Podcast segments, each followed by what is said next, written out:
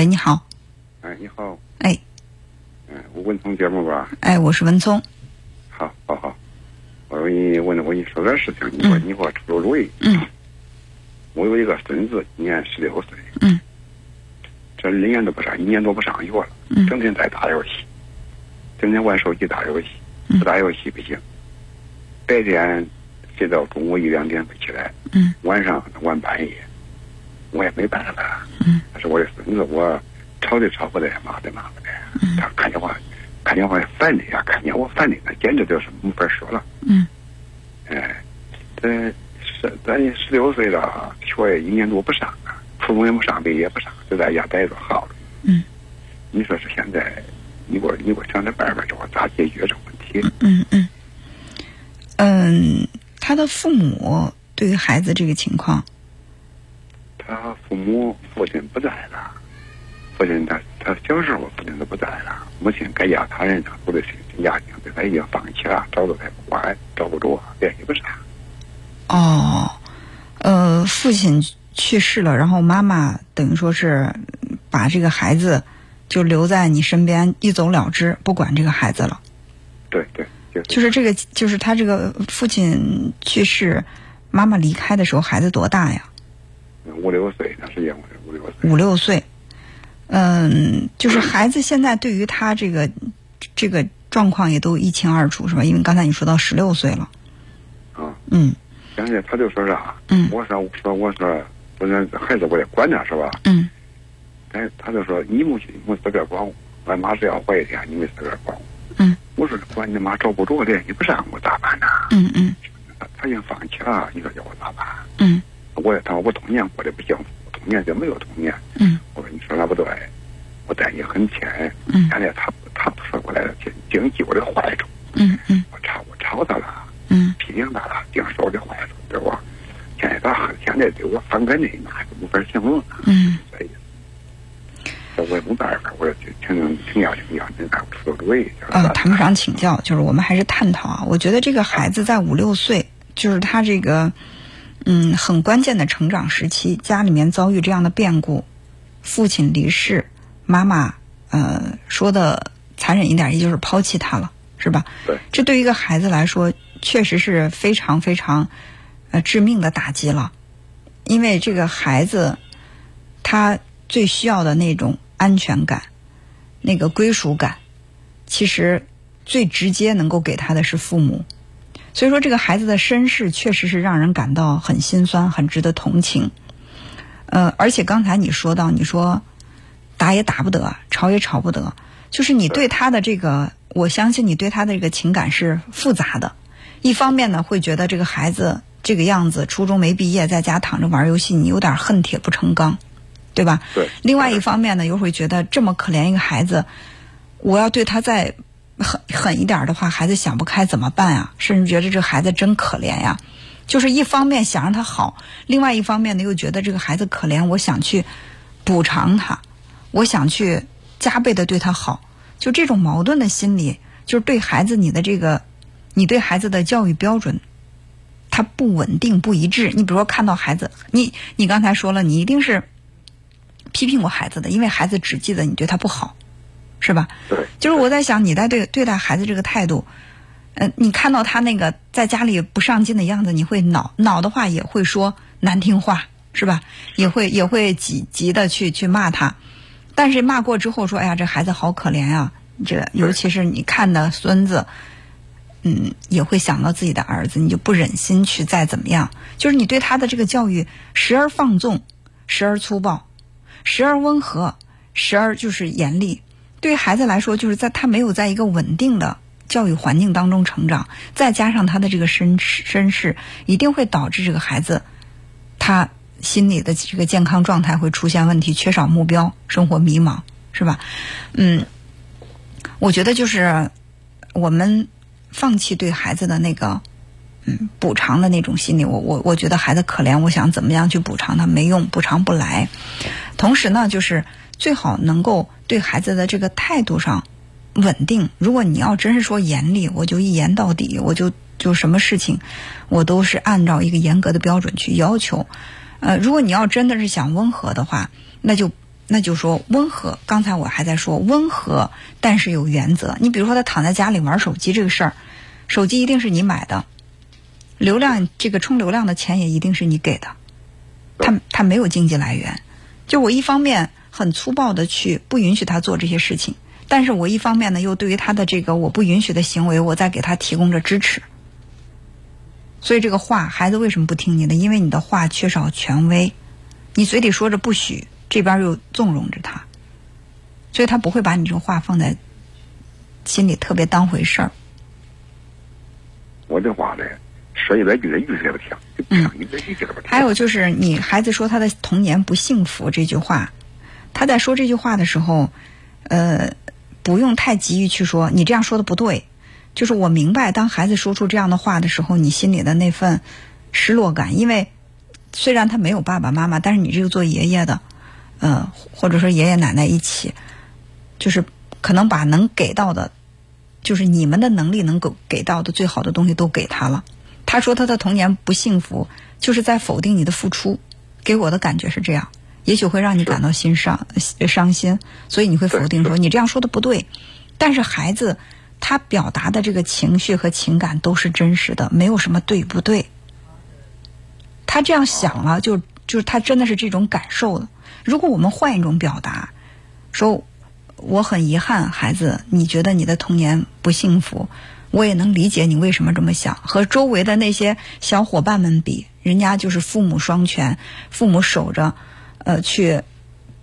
可以在放心的在父母身边撒娇，有爸爸妈妈，因为爷爷奶奶和爸爸妈妈在孩子心目当中的感觉是不一样的。就是和其他的孩子相比，你确实是有很多是亏缺的，就这点咱不能去否认。你的想法也是真实的，但是呢，既然现在就是我们命运是这样的。就是在你那么幼幼年丧父，其实对于一个孩子来说是非常沉重的一个打击，对吧？而且母亲还这么一走了之。就是既然说，呃，我们走到这个十六岁这个阶段是这样的一种情况，但是呢，作为爷爷来说，我肯定觉得我无法，我尽我所能，我都没有办法去。取代父母在你心目当中的位置，我可能也无法像你的父母做的那么好。但是我想，我们是一家人，我们尽全力的去把生活过好。就是我尽量的能够给到你这种支持，就是在这个让孩子他在感情上靠近你，他在心理上认同你，那么你对他说的这些话，他才会愿意听。就是你一会儿对他狂风骤雨，一会儿呢对他和风细雨。一会儿觉得这孩子太不争气了，我气；一会儿说，哎呀，我这个孩子太可怜，我抱着他，我我我心疼的不行。就是孩子会觉得，你到底想干嘛？啊，对，对吧？他就不认同你，他觉得你这个人就好像是阴晴不定的嘛，是不是？我好好不是我不是个路的，他不个路的，咱在该代管管的，这这个他们这个代沟关系。我说你这个年叫咋的？嗯嗯。我说我亲你亲那个啥的呀？哎，带你出去旅游。亲啊，这个对。没错，就是你对他呃很亲，呃或者说你嗯在心理上很想就是靠近他，呃你做了很多的努力，这些都没错。但是呢，他说的这个代沟，我感觉他也是事实，咱们不着急去否认。你对他亲，你爱他和这个代沟，它是两个问题，对吧？你比如说有一些年轻人，那他在。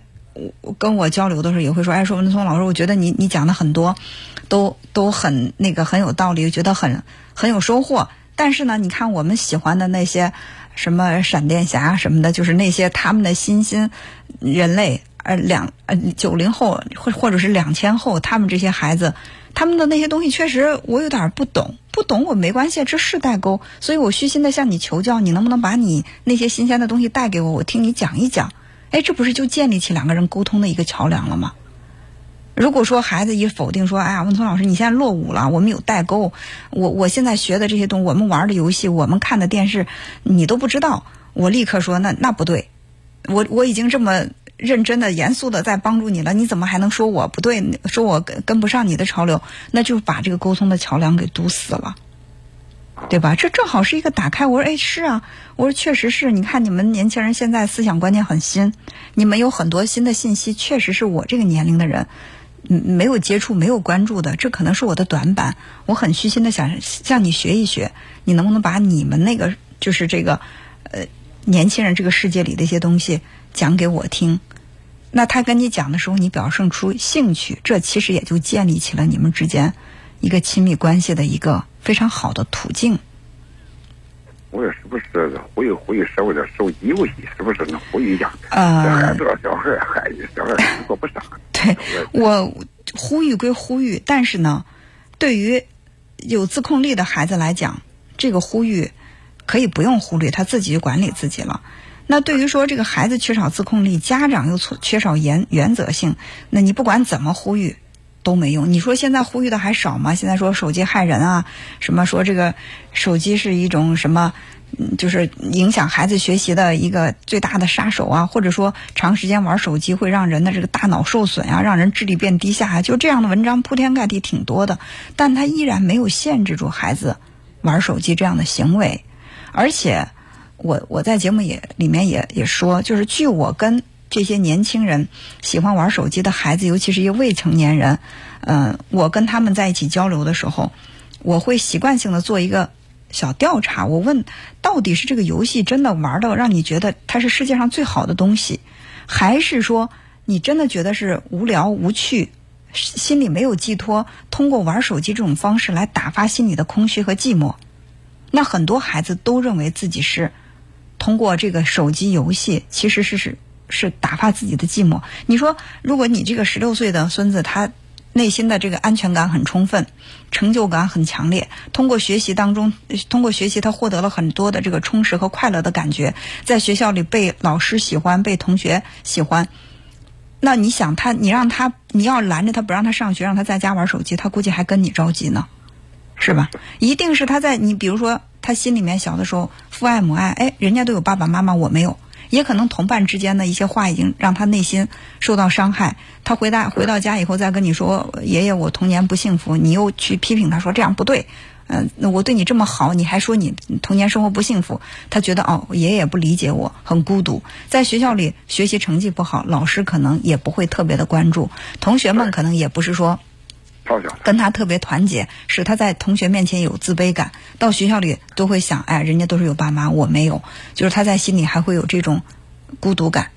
那他不能够安下心来去学习，然后学习成绩越来越不好。从这个学习当中获得的就是伤害和自卑，就别人提起来就会嘲笑这孩子笨，学不会，是吧？成绩也一塌糊涂。